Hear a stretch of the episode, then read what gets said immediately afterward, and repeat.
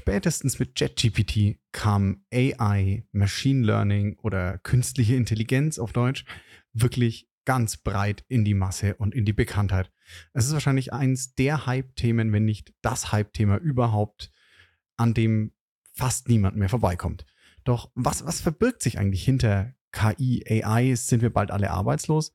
Und dafür habe ich mir heute einen absoluten Experten auf dem Gebiet eingeladen und wir reden mal über einen Teilbereich der KI, der gerade sehr im Fokus steht, die Generative AI, also künstliche Intelligenzen, die Inhalte erstellen. Und was sich dahinter verbirgt und wie sich das von anderen KI-Begriffen oder Teilbereichen abgrenzt, das erklärt uns heute Alexander Loth. Unfuck Your Data, deine Machete im Datendschungel. Daten durchdringen immer mehr von uns und unserem Leben, sowohl privat als auch beruflich. Für Unternehmen werden sie vom Wettbewerbsvorteil zum Überlebensfaktor. Wer seine Daten nicht effektiv nutzt, geht unter. Es wird höchste Zeit, das Datenchaos in den Griff zu bekommen. Bei Unfuck Your Data spricht Christian Krug jeden Donnerstag mit Datenprofis darüber, wie du Ordnung in das Datenchaos bringen kannst. So holst du das meiste heraus. Für dein Unternehmen, deine Kundinnen und Kunden sowie natürlich für dich. Bei mir ist der liebe Alexander Loth und hallo Alex, herzlich willkommen und stell dich den Zuhörerinnen, Zuhörerinnen und Zuhörern doch gerne mal kurz vor. Ja, vielen Dank, Christian. Äh, vielen Dank für das herzliche Willkommen. Ich freue mich, bei dir Gast in deinem Podcast sein zu dürfen.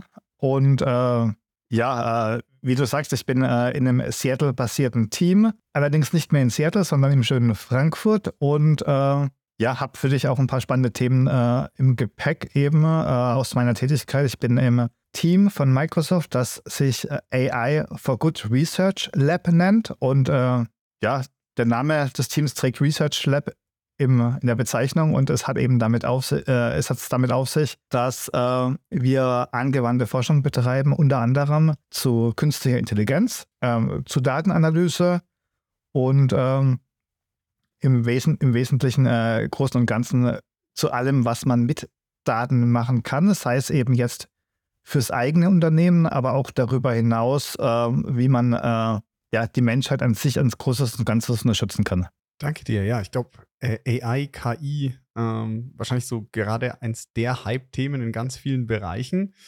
KI und Daten auch, glaube ich, nicht, nicht getrennt zu denken. wird nicht funktionieren, wenn du es versuchst, getrennt zu denken. Ähm, was mich jetzt mal interessiert, so für unsere Zuhörerinnen und Zuhörer, mir, mir ganz wichtig ist so mal eine Definition von KI und du, ich habe, wir haben im Vorgespräch besprochen, du sagst, Generative AI ist so dein Steckenpferd, wenn ich es richtig mitgenommen habe. Vielleicht mal so eine ganz kurze Abgrenzung von dir. Was ist eine Generative AI oder was ist so ganz, ganz kurz in a nutshell AI für dich? In a nutshell, also zusammengefasst, ist das die Möglichkeit durch maschinelles Lernen, also durch Algorithmen, ähm, hochwertige Dinge, Texte, Bilder, Songs zu erzeugen, die in einer, in einer Weise generiert sind, als, wär sie, als wären sie von Menschen erzeugt. Also die im, im besten Fall kaum unterscheidbar sind von Menschen erzeugten Inhalten. Das Ganze äh, passiert durch ähm, einen immens großen Trainingskorpus, der hier zugrunde liegt und durch ein immens komplexes Modell. Also um, das sind Algorithmen, die liegen da zugrunde. Die sind äh, sehr, sehr, sehr komplex und die ganzen Modelle und die Trainingsdaten äh, zu erstellen, ist auch eine sehr aufwendige, also auch eine sehr äh, ressourcenaufwendige Angelegenheit. Also wie gesagt, man kann mit generativer AI kann man ähm, Bilder erzeugen, Texte erzeugen. Ähm, das geschieht, indem man äh, Prompts mhm. eintippt. Also im Prinzip äh, Aufforderungen, kann auf Deutsch sein, kann auf Englisch sein und dann kommt eben ein Ergebnis dabei raus. Und jetzt zur Einordnung zu, äh, zur KI im Generellen. Äh, KI lässt sich im Groben unterscheiden zwischen äh, schmaler KI oder Narrow mhm. AI, General AI, also genereller KI und Super, Super AI. Ähm, ich werde jetzt mal darauf verzichten, immer AI und KI äh, zusammen zu nennen. Es ist ja, ist ja mittlerweile äh, Solange, solange, du nicht, äh, solange du nicht KI sagst, ist alles gut. nein, nein, ich bleibe einfach jetzt mal einfach halber bei, bei, bei AI, weil es mehr meinem persönlichen Arbeitsalltag entspricht. Ähm, Lass uns AI nehmen. Guti, dann würde ich sagen, fangen wir, mal, fangen wir mal das Schnippeln an. Du sagst, okay, also Generative AI ist, glaube ich, wahrscheinlich derzeit so eine der ähm, sichtbarsten. Also wenn ich sehe, was an Bildern täglich über LinkedIn oder andere Medien kommt, die von äh, Algorithmen generiert wurden oder auch Texte. Ich glaube, JetGPT war ja jetzt ähm, mit dem drunterliegenden Modell GPT, glaube ich, 3, dann 3, 5, 4, ähm, recht prominent. Das heißt, so Generative AI ist jetzt so die, die sichtbarste KI, die man derzeit wahrscheinlich wahrnimmt. Absolut. Seit, seit einem halben Jahr geht der Hype durch die Decke. Ich hätte vor einem Jahr nicht für möglich gehalten, dass es eine KI-Anwendung in Deutschland gibt, die äh, weltweit gibt, die äh, dermaßen für Furore sorgt, die wirklich in den Medien omnipräsent äh, ist, die für Schlagzeilen sorgt, wie dieser äh, KI-generierte mhm. Papst zum Beispiel, der mit, mit Journey Version 5 generiert worden ist. Äh, das sind Dinge, die wären von einem halben Jahr äh, oder ja, von einem Jahr eigentlich kaum denkbar gewesen, dass es so eine Massen, Massenhype wird. Und äh, das war schon etwas eine Überraschung. Also das heißt, aber die Technik war ja grundsätzlich schon da, sie war nur nicht in der Masse sichtbar oder verfügbar. Richtig, die Technik war schon da. Du hast ja gerade eben selbst ge äh, gesagt, äh, ChatGPT basiert auf äh, GPT-Version mhm. 3.5, mittlerweile auf Version 4. Ähm, folglich gab es auch vorher schon äh, GPT-Versionen. Ähm, die konnten allerdings, die haben wir nämlich, die haben wir nämlich auch äh, schon vorab, also früher ausführlich mhm. evaluiert. Äh, die haben allerdings zum Beispiel keine Möglichkeit gehabt, äh, einfach Text über einen Prompt zu generieren, sondern es waren sogenannte ja, Transformer-Modelle. Das Transformer steht ja heute noch im, in, im Begriff. Äh, es ist ja Generative Pre-Trade. Transformer. Und äh, ursprünglich, also die ursprüngliche GPT-Version, die eben so funktioniert, du hast quasi einen Text begonnen und der Transformer hat dir den Text beendet. Das war die ursprüngliche Version. Äh, es hatte dir keinen eigenen. Also so wie, so wie, so wie bei den DuckTales Tick, Trick und Track. Du fängst den Satz an und der beendet. Richtig, ihn. ganz genau. Das heißt, du hast quasi gesagt, äh, mhm. du hast quasi gesagt, äh, ich gehe morgen ein Eis essen, Punkt, Punkt, Punkt. Und dann äh, hat er die KI geschrieben, äh, und dazu trinke ich noch einen Cappuccino zum Beispiel. Also im relativ mhm. banal. Und das Banale kam einfach daher, äh, man hat mit, mit, Wahrscheinlichkeiten gearbeitet und äh, zwar mit der Wahrscheinlichkeit, welches Wort als nächstes kommt. Einfach nur als Wahrscheinlichkeit. Auch so funktionieren die heutigen Modelle noch bei ChatGPT. Allerdings ist es wesentlich, mhm. Äh, wesentlich raffinierter, weil, weil man eben äh, einen Prompt schreibt und darauf dann der Text basiert wird aber der basiert immer noch auf Wahrscheinlichkeiten. Also auf Wahrscheinlichkeiten, wie wahrscheinlich ist es, dass das nächste Wort gewählt wird. Super interessant. Jetzt, jetzt kommen wir wieder zurück zu den Daten. Du sagst so, sind Wahrscheinlichkeiten und um die zu berechnen, brauche ich ja auch Daten. Und wenn du sagst, du hast diese vielleicht in Richtung KI oder, äh, wir wollten bei AI bleiben, Richtung AI, du hast ja immer, du musst diese Algorithmen ja trainieren. Na, du, du musst denen was beibringen. Und dazu musst du sie ja mit, mit Daten irgendwo füttern. Richtig. Und jetzt hier Unfuck Your Data. Es gibt ja immer in dem klassischen BI gibt es diesen, diesen schönen Begriff Shit in, Shit out. Wie ist es da mit KI? Was brauche ich denn, um so eine, so eine KI mal richtig gut zu trainieren? Weil ähm, du hast ja gesagt, das Ziel ist, dass diese Texte oder Bilder nicht mehr von menschengemachten zu unterscheiden sind. Ja, so wie du sagst, du brauchst ein Daten und zwar einen Haufen Daten. Und äh, jetzt im Falle von äh, GPT war das zum Beispiel ein, ein gecrawltes Web. Wenn man von einem gecrawlten Web spricht, dann ist es ziemlich genau in dem Sinne gecrawlt, wie es eine Suchmaschine machen würde zum Indizieren. Also Webseiten werden gecrawlt und äh, im Falle von GPT geht das gecrawlte Datenset auch nur bis September 2021. Das heißt, neuere Daten sind einfach nicht, neue Ereignisse sind eigentlich hier nicht vorhanden weil das Trainingsset beendet war. Mhm. Neben, neben diesen äh, unheimlichen Mengen an Webseiten wurden auch Bücher als Trainingsgrundlage verwendet. Also man hat quasi Bücher und Webseiten. Das ist, der, das ist die Trainingsgrundlage von GPT. Mhm. Ähm, wenn, du, wenn du jetzt nach Bildern erzeugen schaust, äh, da ist dann die Grundlage einfach ein ganz großes Set an frei verfügbaren Bildern. Und da wird es dann auch schon wieder schwierig. Schwierig auch im Sinne von Urheberrecht, weil nicht alle Modelle basieren jetzt auf frei verfügbaren, auf frei verfügbaren äh, Trainingsdaten, beziehungsweise manche Trainingsdaten mhm. sind vielleicht frei verfügbar, waren aber nie fürs Trainieren von Modellen gedacht. Ähm, da ist die Frage, wenn jemand Open Source veröffentlicht in äh, GitHub, gibt die Lizenz auch das Trainieren von Modellen her? Und was ist mit, äh, mit Journey? Da gibt es zum Beispiel auch äh, Fälle, dass zeitgenössische Künstler Klage erhoben haben, weil sie ihr Inter Intellectual Property, also ihr geistiges Eigentum, gefährdet sehen, weil ihr Bild quasi unfreiwillig als Trainingsgrundlage hergehalten hat. Und äh, da sind wir auch wieder in spannenden, in spannenden Bereichen. Also nicht, nicht, nicht im Bereich von, ähm, was ist möglich, sondern auch, ähm, was ist eigentlich die, die, äh, die Grenze des, ähm, ja, des Erlaubten und wie, wie, wird es in, äh, wie wird es in Zukunft sein? Mhm.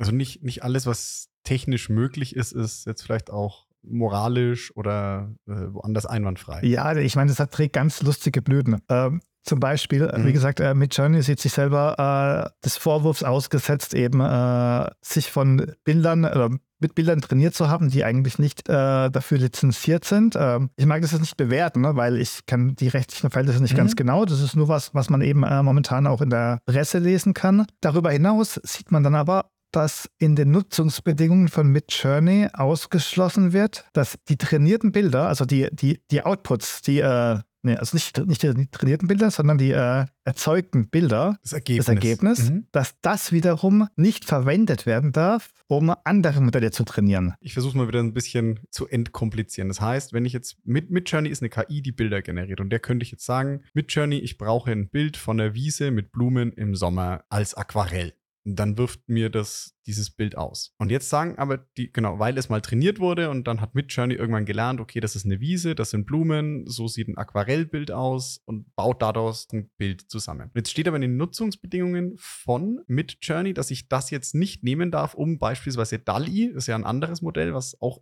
das gleiche tut, zu trainieren. Das heißt, ich darf das Midjourney generierte Bild nach Nutzungsbedingungen von Midjourney nicht an DALI geben, um dort Bilder zu generieren. Richtig, Also um das zu trainieren, Bilder zu richtig, ganz genau. Und jetzt sind wir eigentlich bei einem, bei einem guten, bei einem guten, äh, bei einem guten äh, Punkt, wo wir jetzt deinen Podcast-Titel annehmen können. Dann sagt nämlich Stable Diffusion oder besser gesagt die Nutzer von Stable Diffusion sagen einfach unfuck your data Ja. und haben einfach ein Modell trotzdem generiert auf Basis von mit Journey generierten Bildern und haben das dann Open Journey genannt. Und da Stable Diffusion, da Stable Diffusion Open Source ist, kann jeder dort seine Modelle erzeugen und jeder kann auch erzeugte Modelle benutzen. Also es gibt quasi ein, kann sich jeder mal, kann sich jeder auch gerne mal runterladen. Es gibt quasi ein Modell, das heißt Open Journey, kann man, kann man sich, äh, kann man, kann man per Suchmaschine finden. Und das ist ein Modell, das man ganz einfach in seine lokale Stable Diffusion Installation quasi als Modell zugrunde legen kann. Und dann habe ich quasi ein, ich sag mal so, ein nahezu ähnliches Erleb äh, Erlebnis, wie wenn ich mit Journey benutzen würde.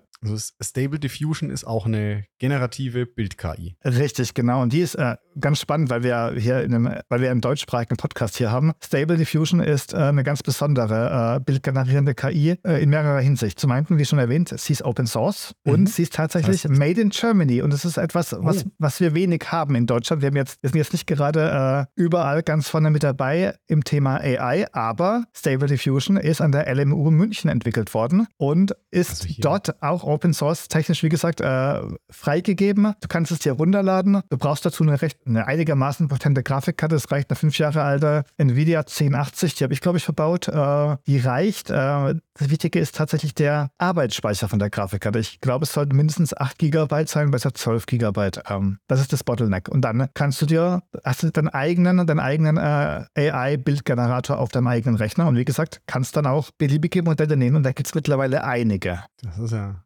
extrem spannend. Und vor allem auch, dass es nochmal, so- ich betone es nochmal, Made in Germany bei, bei AI ist, was ja eigentlich, jetzt sage ich mal, nicht unser Steckenpferd der letzten fünf Jahre war in Deutschland. Also Digitalisierung generell so dein, dein Thema, worum du dich ja mit deinem Kollegen auch äh, nochmal ein bisschen beschäftigst, darüber zu sprechen, wie digital sind wir in Deutschland. Die Antwort ist ja nicht ganz so weit, wie wir sein sollten. Aber finde ich cool, dass das ja und hier aus München äh, eine echt gute, da vertraue ich dir jetzt mal, eine sehr gute ähm, Generative AI kommt. Ja, nee, nee also das ist, äh, ist etwas, was man sich auf jeden Fall anschauen sollte. Und es ist auch, äh, also es ist nicht irgendwie, dass man sagt, das ist jetzt ein äh, Open Source Hobby-Projekt. Stable Mhm. Diffusion ist tatsächlich von der, also von der Leistungsfähigkeit her wirklich in derselben Liga wie DALI und äh, mit Journey. Äh, es ist, also ähm, es bietet sehr, sehr viele Konfigurationsmöglichkeiten. Und ich sage mal so, wenn man sich ein bisschen die Zeit nimmt und sich da ein bisschen reinarbeitet, bekommt man extrem gute Ergebnisse. Die extrem guten Ergebnisse dauern dann aber vom Rendern auch ziemlich lang. Also man kann das mit Einstellungen so weit treiben, also mit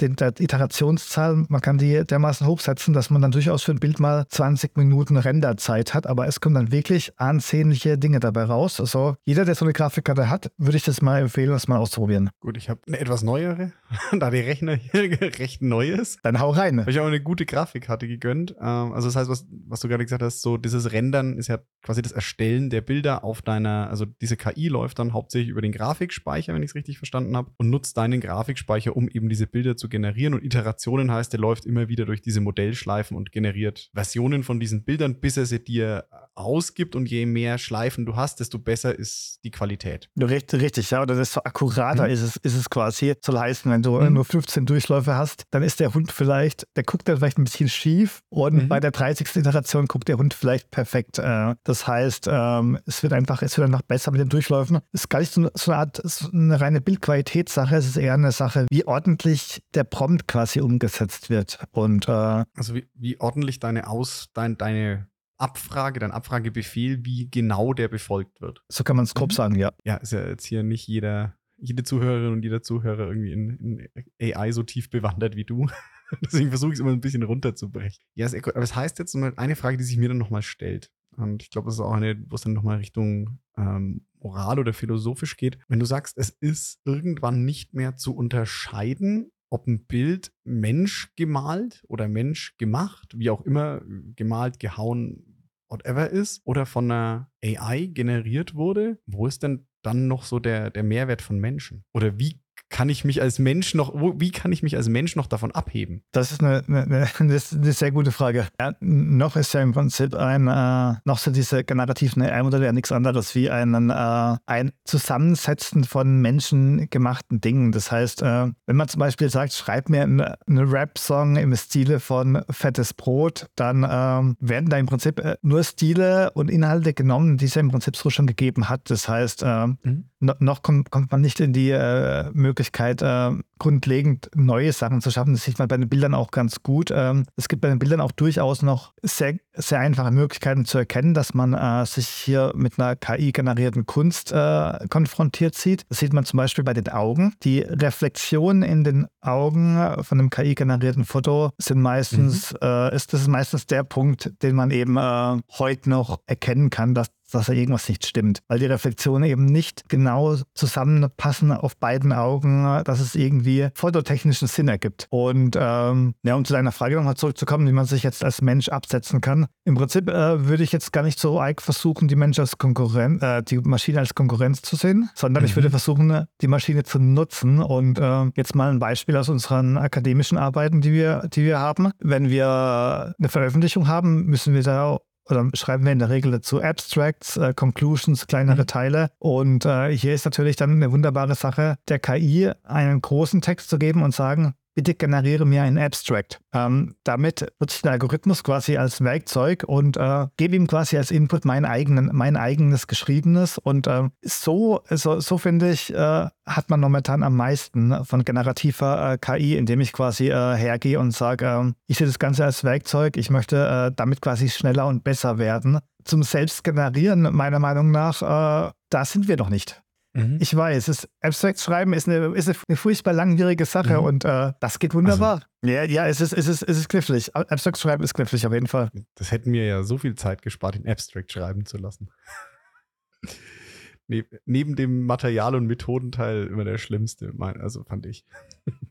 Ja, Abstract schreiben ist knifflig, Materialmethoden fand ich immer einfach äh, lästig. Vielleicht kurz äh, zum Hintergrund, ich hatte auch ein paar in meiner Biologenkarriere auch ein paar Paper, an denen ich äh, geschrieben oder mitgeschrieben habe. Und diesen Abstract ist man wirklich so eine Zusammenfassung für die Nichtwissenschaftlerinnen im Podcast. Du machst am Anfang von so einer Publikation, machst du ein Abstract, da stehen so die wesentlichen Eckpunkte drinnen. Was hast du in diesem neuen Artikel wirklich Neues geschaffen und was bedeutet das so für die Wissenschaftsgemeinde in deinem Feld? Was kam dabei raus? Ja, wobei, bei der Punkt des Christian ist ein guter Punkt. Das steht zwar, der Abstract steht zwar zu Beginn dieser Veröffentlichung, wird aber stets zum Schluss geschrieben. Und genau das machst du dir zum, zum Nutzer, indem du quasi dein gesamtes, deinen gesamten Text quasi hast und dann sagst du hier, ChatGPT, bitte mach mir aus diesem Text einen Abstract. Und ja. wie gesagt, es klappt, es klappt herausragend gut. Sehr cool. Also hier der, der Science-Hack. Das heißt, so für mich jetzt auch nochmal so zusammengefasst, würdest du sagen, die Generative AI ist derzeit ein Werkzeug. Und ähm, jetzt nochmal um ein bisschen auf äh, Analogien rüberzugehen, sie wird jetzt nicht ein Bauer, also ein Bauer wird nicht durch eine KI ersetzt, sondern der wird verdrängt durch einen Bauern, der einen Traktor benutzt. Also der, der, der noch mit den Pferden den Acker umpflügt, wird halt einfach von dem abgehängt, der jetzt den Traktor nutzt. Richtig, ich meine, das ist ja wie, wie mit allem Technologischen. Ähm, mhm. Stell dir vor, du würdest heute, äh, du hättest heute einen Bürojob und würdest dich Word und Excel verweigern und sagst, du magst noch bitte äh, deine Korrespondenzen mit, mit äh, handschriftlich und mit Fax führen. Dann bist du einfach, dann bist du einfach langsamer wie der, der jetzt äh, in Excel sich was ausrechnet und dann Outlook benutzt, um eine E-Mail zu verschicken. Es ist einfach, es ist einfach so, dass der, der den Werkzeuge nutzt, der wird nachher schneller werden. Mhm. Und ähm, da sehe ich eben momentan der große, der große äh, spannende Punkt in, äh, in der generativen KI. Und ähm, ja, auch um es nochmal einzuordnen, äh, wir haben ja am Anfang genannt, es gibt äh, drei verschiedene Klassifikationen von, äh, von KI. Äh, eine Narrow Intelligence, eine General Intelligence und eine Super Intelligence. Und, und wo, ist die, wo ist die Generative? Ganz jetzt? genau. Die ist meiner Meinung nach immer noch in der Narrow Intelligence quasi, immer noch am Anfang von diesen drei Kategorien. Mhm. Wobei, wenn man jetzt diese Kategorien als Zeitstrahl nimmt, weil es ist im Prinzip eine zeitliche Entwicklung, dass man irgendwann von einer Narrow Intelligence zu einer General Intelligence geht, zu einer Super Intelligence. Auf dem Zeitstrahl wär, wären wir schon ziemlich weit fortgeschritten im Bereich der Artificial Narrow Intelligence mit diesen äh, generativen KI. Und was bedeutet jetzt dieses Narrow, General und, und Super? Das ist ja jetzt was anderes als Generative AI. Also Generative AI ist ein Teilaspekt der Narrow, nenne ich es jetzt mal sozusagen. Aber was sind diese drei großen Begriffe? Ganz genau, die sollte man vielleicht auch nochmal äh, ein bisschen beleuchten. Ähm, die Narrow Intelligence ist im Prinzip eine, ein Algorithmus oder eine, eine, äh, eine Möglichkeit, ein Werkzeug, das bestimmte Aufgaben sehr gut erfüllt, aber eben nur bestimmte Aufgaben. Mhm. Zum Beispiel Siri oder Alexa, also Sprachassistenten, wäre eine ganz bestimmte Aufgabe. Das machen die Assistenten sehr gut. Das heißt, äh, ich kann äh, Siri oder Alexa immer sehr schön äh, erklären, was ich jetzt gerne für Musik hören würde und das kommt dann auch. Also das klappt ziemlich gut. Ähm, autonomes Fahren wäre so eine Anwendung. Ähm, das heißt, wenn Verkehrsmittel jetzt selbst fahren, selbst denken, ähm, wäre das auch eine Art von Artificial Narrow Intelligence und na, im Prinzip auch solche ganz speziellen Lösungen wie der, der DeepMind-Algorithmus, der das Spiel Go richtig gut beherrscht oder auch mhm. andere, andere Algorithmen, die jetzt zum Beispiel äh, Schach spielen. Äh, das wären alles, alles äh, Narrow Intelligence, eben genau wie Generative AI, wobei diese Generative AI eine sehr, sehr, sehr fortschrittliche ist. Und manche würden jetzt mit mir streiten und sagen, das ist ja bereits eine Artificial General Intelligence. Sehe ich jetzt noch nicht ganz, aber ich sehe es auf jeden Fall, dass mhm. wir nahe dran sind und dass das auf jeden Fall äh, etwas etwas ist, wo es auch nicht unendlich weit weg scheint. Und ähm, ja, diese General Intelligence. Okay. Mhm, genau, jetzt habe ich was, was ist denn die General, wo wir nicht mehr so weit weg sind? Ja, diese General Intelligence wäre dann, wenn es einen Algorithmus oder wenn es eine, eine, ähm, wenn es eine KI gäbe, die alles auf dem Level beherrscht, wie es ein Mensch beherrscht. Also wie gesagt, die Narrow Intelligence, die beherrscht eine Tätigkeit, gut wie ein Mensch oder besser wie ein Mensch. Und eine General Intelligence, die beherrscht quasi über alle Felder hinweg äh, ein menschenähnliches Level und das haben wir eben noch nicht. Wobei, wenn ich sage, dass wir in die mhm. Richtung kommen, dann äh, meine ich eben, dass wir zum Beispiel jetzt äh, bald auch äh, in der generativen KI äh, multimodale Modelle sehen, also Modelle, die zumindest sowohl Texte als auch Bilder als auch Videos erzeugen können. Das heißt, man geht damit, man nähert sich dann dieser, generell, dieser generellen Intelligenz ein Stück weit an. Aber auch das wird noch keine generelle äh, Intelligenz sein. Ganz ehrlich, für mich ist es eine Frage der Zeit, ob wir die erreichen werden. Ähm, so ist es, genau. Genau. Mhm. Das heißt, okay, Narrow Intelligence heißt, du kannst eine Tätigkeit, die ein Mensch kann, gleich gut oder zum Teil besser, schneller, die aber sehr, sehr beherrschbar ist. Beispielsweise, ich sage mal, äh, Dali könnte jetzt nicht Go spielen, ganz platt gesagt. So ist es, genau. Genau. Und ein Mensch könnte ja, ich kann ja jetzt jemanden finden, der äh, sowohl malen als auch Go spielen kann. Oder ich finde drei Menschen, einer kann super Go spielen, einer kann äh, Geige spielen und einer kann äh, Bilder malen. Ganz genau. Und das sind so die Narrow. Und die General Intelligence wäre dann quasi eine KI, die alle Tätigkeiten so gut kann wie ein Mensch. Richtig, ja, genau. So, sofern es der Maschine natürlich möglich ist. Also klar, wenn die keine Arme hat, kann die, kann die schwer irgendwas umhertragen, aber äh, im Prinzip ja. Also im Prinzip, äh, sofern ja. es eben äh, physikalisch möglich ist, sollte die alles beherrschen und das sind wir eben noch ein Stück weit entfernt, mhm. weil, äh, naja, auch wenn, auch wenn sich solche Dinge wie ChatGPT sehr natürlich anfühlen, es sind eben doch sehr, sehr spezielle Dinge und äh, ich habe auch schon in Social Media gesehen, dass manche Menschen sich ChatGPT fast wie eine echte Person, wie einen echten Gesprächspartner vorstellen vorstellen. Aber wie gesagt, es fühlt sich so an und es ist eine Illusion. Und ganz ehrlich, es ist eine tolle Illusion. Und dass, dass man das ermöglicht, ist auch ein technischer Meilenstein. Also äh, es ist mhm. eine ordentliche Leistung. Ich mag die Leistung nicht kleinreden von OpenAI. Es ist eine, eine ganz besondere Leistung, aber es ist eben noch keine generelle Intelligenz, die jetzt quasi alles kann. Du kannst bestimmt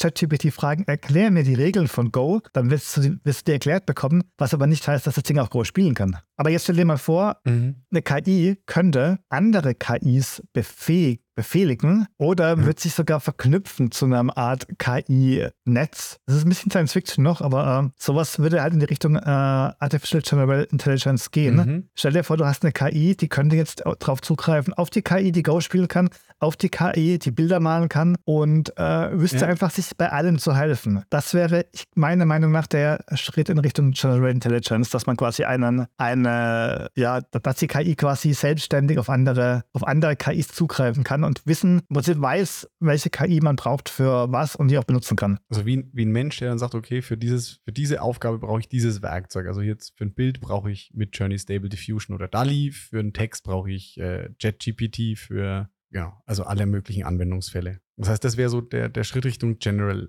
AI. Ja, und äh, man könnte sogar noch einen Schritt weitergehen und könnte überlegen, ob dann eine KI sogar imstande wäre, selbst etwas zu entwickeln, um eine bestimmte, ein bestimmtes Problem zu lösen. Ähm, mittlerweile gibt es ja auch Modelle, die äh, durchaus entwickeln können. Ich habe schon Beispiele gesehen, in denen man äh, Codex, Codex ist auch eine Generative KI fürs, äh, für, für Softwareentwicklung. Ich habe wirklich gesehen, wie uralter COBOL-Code, 30 Jahre alter Mainframe-COBOL-Code, äh, die Jüngeren werden sich jetzt wundern, was ist denn das? Aber äh, Was, was ist das? Genau. Ga- Ganz ehrlich, äh, bra- braucht ihr, also jüngeres Publikum, ihr braucht COBOL auf keinen Fall mehr lernen. Das ist äh, Steinzeit-Programmiersprache. Aber das Spannende ist eben, dass diese Zeit Steinzeit-Programmiersprache von Codex umgesetzt werden kann in Python. Und das Überraschendste ist, der Code lief oder läuft auf Anhieb.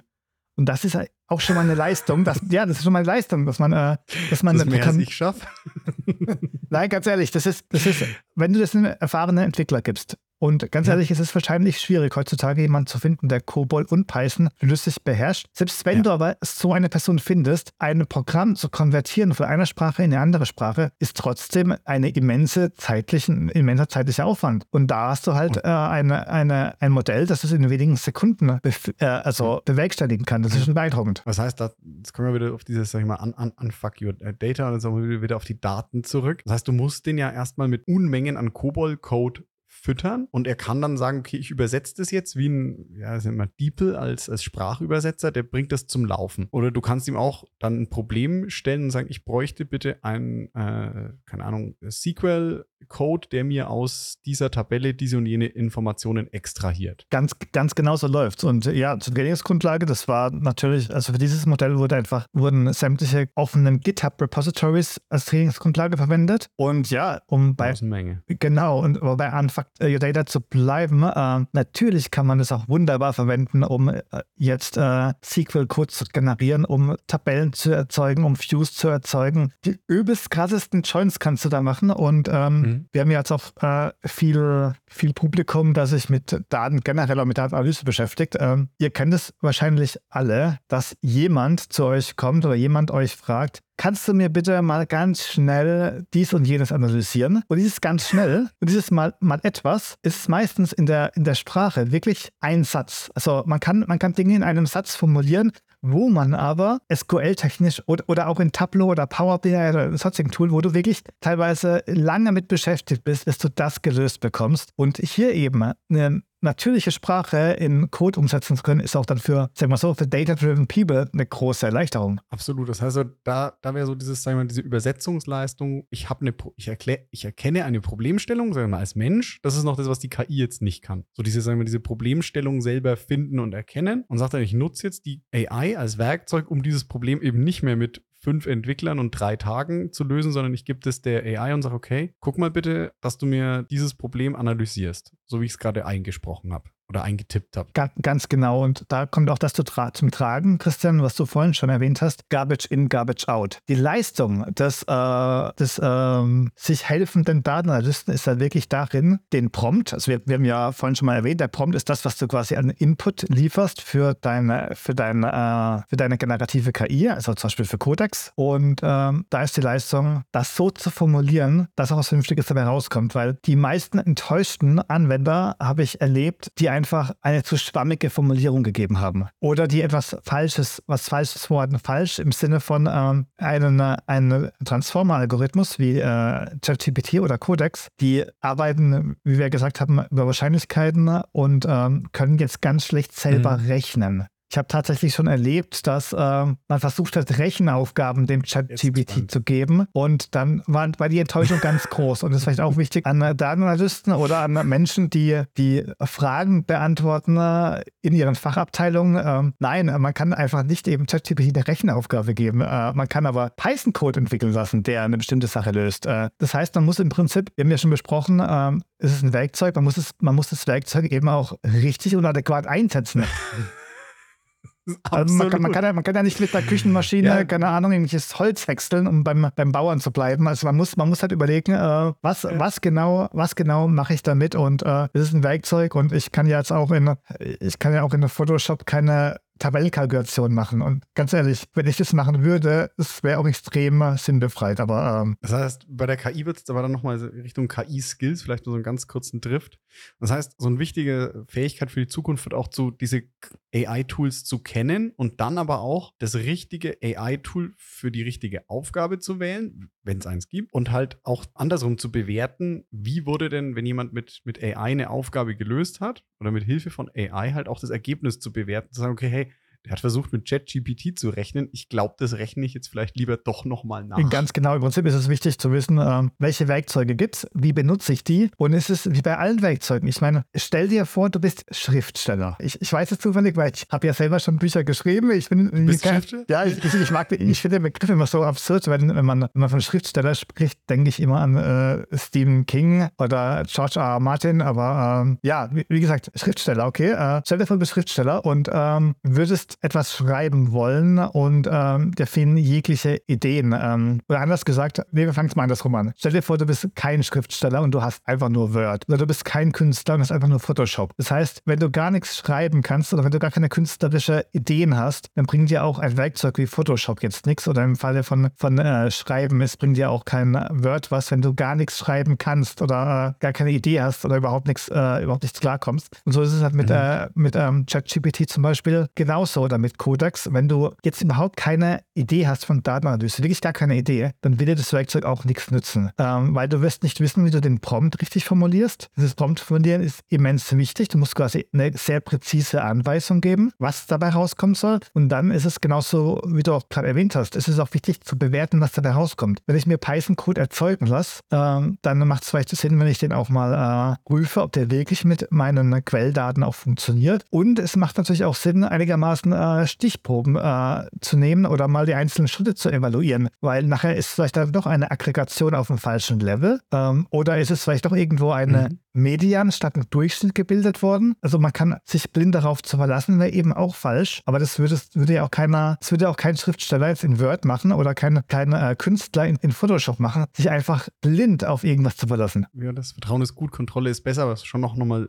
kritisch zu bewerten, was, was wurde da wie erstellt, ähm, damit ich einfach sagen kann, okay, ja, das hat Hand und Fuß und das erfüllt die Anforderungen, weil ich fand es lustig, was du gesagt hast, dieses, wenn die Aufforderung schon schwammig formuliert ist, ich glaube, es hat wahrscheinlich jede Analystin und jeder Analyst schon mal erlebt, dass jemand kam und gesagt hat, analysier mir mal irgendwas nach irgendwelchen Kriterien und du keine Ahnung hattest, wo du da im im Wald stehst, sondern musst du einfach nachfragen. Und das ist was, wo ich glaube, vielleicht sind wir da die Frage Richtung ähm, dieses Nachfragen, was wir jetzt gerade immer, wenn wir im Analytics uns bewegen, so, was willst du genau sehen? Was erhoffst du dir davon? Was brauchst du zum Steuern? Das macht ja derzeit jetzt eine, eine KI zum Beispiel nicht automatisch. Also jetzt ein ChatGPT fragt ja nicht nach, wenn er die Aufgabe nicht verstanden hat, sondern der, der läuft einfach mal ja, los. Richtig, und, und da gibt es auch mittlerweile schon einen Begriff dafür. Das heißt äh, Halluzinieren. Das ist ein gesetzter Begriff, ein gesetzter Begriff bei generativer KI. Wenn eine generative KI Details vermisst. Der, ich sag's mal so, ähm, um, um am Thema Datenanalyse zu bleiben, der Datenanalyst würde eigentlich dann einfach in der, in der Fachabteilung oder eben bei dem, der die Frage gestellt hat, nochmal nachfragen. Wie meinst du das konkret? Äh, auf welchen Daten äh, beziehst du das? Wollen wir das Ganze quartalsmäßig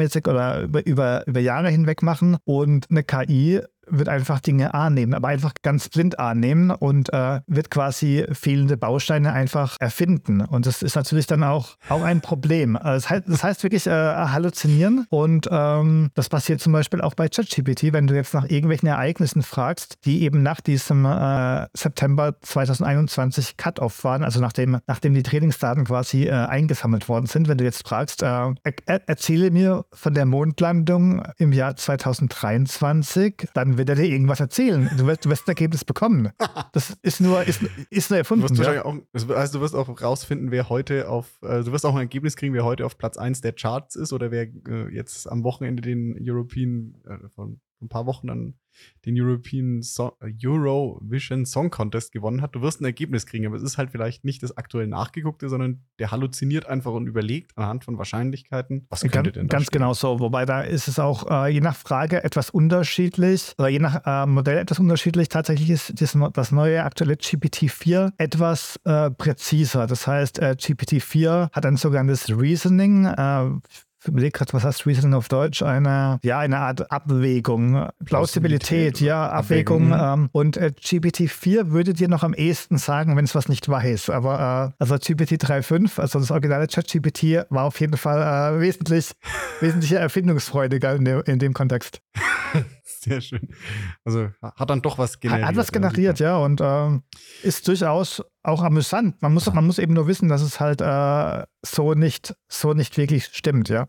Super. So, ich blick auf die Uhr. Das ist die Zeit, Alex, vergeht wie im Flug. Und ich danke dir wirklich herzlich für den Einblick. Ich würde aber Richtung Ende gehen, damit es auch irgendwie so ja, snackable oder konsumierbar bleibt in der äh, Autofahrt, Mittagspause, Kochen, was auch immer, wo auch immer ihr den Podcast hört. Aber auch ein schöner Abschluss zu sagen, okay, die KI ist dann doch oft nur so gut wie die Person, die davor sitzt und sie be bedient, so wie jedes Werkzeug. Also auch ein bisschen die Angst vielleicht vor den Tools nehmen. Und wie du gesagt hast, bis zur General AI oder Super AI ist ja noch ein bisschen hin, also bis der Terminator. Ja, guter Punkt. Du hast gerade eben die Super AI erwähnt. Die habe ich vorhin gar nicht mehr, gar nicht mehr erklärt. Genau. Die Super AI, das wäre tatsächlich der Terminator, nämlich die Möglichkeit, dass die Maschine in allen Bereichen dem Menschen deutlich überlegen wäre. Und da sind wir noch weit davon entfernt. Und äh, ich glaube, da könnte man nochmal eine ganze Folge füllen, die diese hypothetischen Möglichkeiten einer Super AI beleuchtet. Aber wie gesagt, das ist rein hypothetisch. Das ist noch, noch weit, weit weg. Mhm. So, und damit, lieber Alex, nochmal zu den zwei Fragen, denen sich hier jeder,